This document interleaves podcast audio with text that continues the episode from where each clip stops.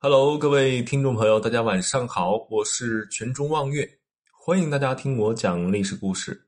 今天我们讲讲将军舍命保护了赵匡胤，可赵匡胤最后却痛下杀手。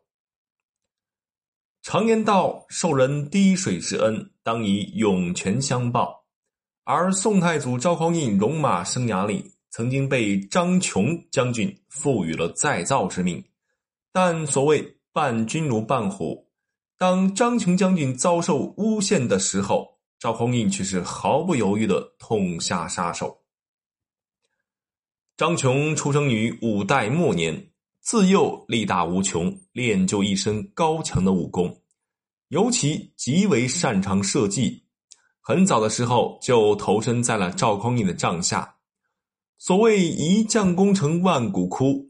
军功卓越的将领赵匡胤之所以能够攀登为后周大将，当然离不开手下士卒和将领的卖命。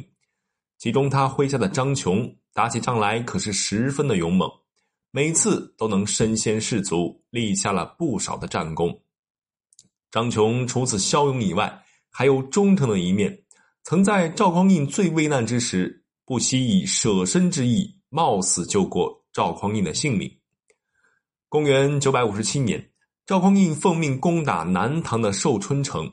在交战前夕，赵匡胤为查探敌情，便带领几名亲信奔赴前线。不幸的是，城上敌军发现了赵匡胤等人，还集结了一堆弓箭手进行狂射。就在赵匡胤撤退的危机时刻，张群以自身作为肉盾来进行抵抗，力保赵匡胤安然无事的回到了军营。而张琼身中数箭，由于流血不止而昏死过去。后来经过军医的精心治疗，张琼总算是逃过死神的诅咒而活了下来。这样一位骁勇之士，且又忠心耿耿，从此赵匡胤自然是格外的器重。紧接着，后周皇帝柴荣去世，赵匡胤通过陈桥兵变登上了皇位，成为北宋开国皇帝。此时，赵匡胤并没有忘记当年的救命之情，让张琼掌管了禁军，这可以看出赵匡胤的信任之情。但历史的剧情似乎总是坎坷，张琼的命运来了一个急转弯，最终却被赵匡胤痛下杀手。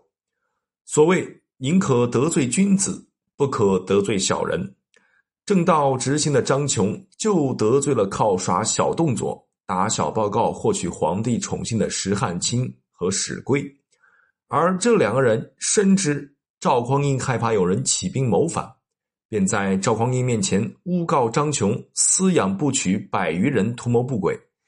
赵匡胤或许想杀鸡儆猴，连申冤辩驳的机会都不给，张琼就被立马赐死了。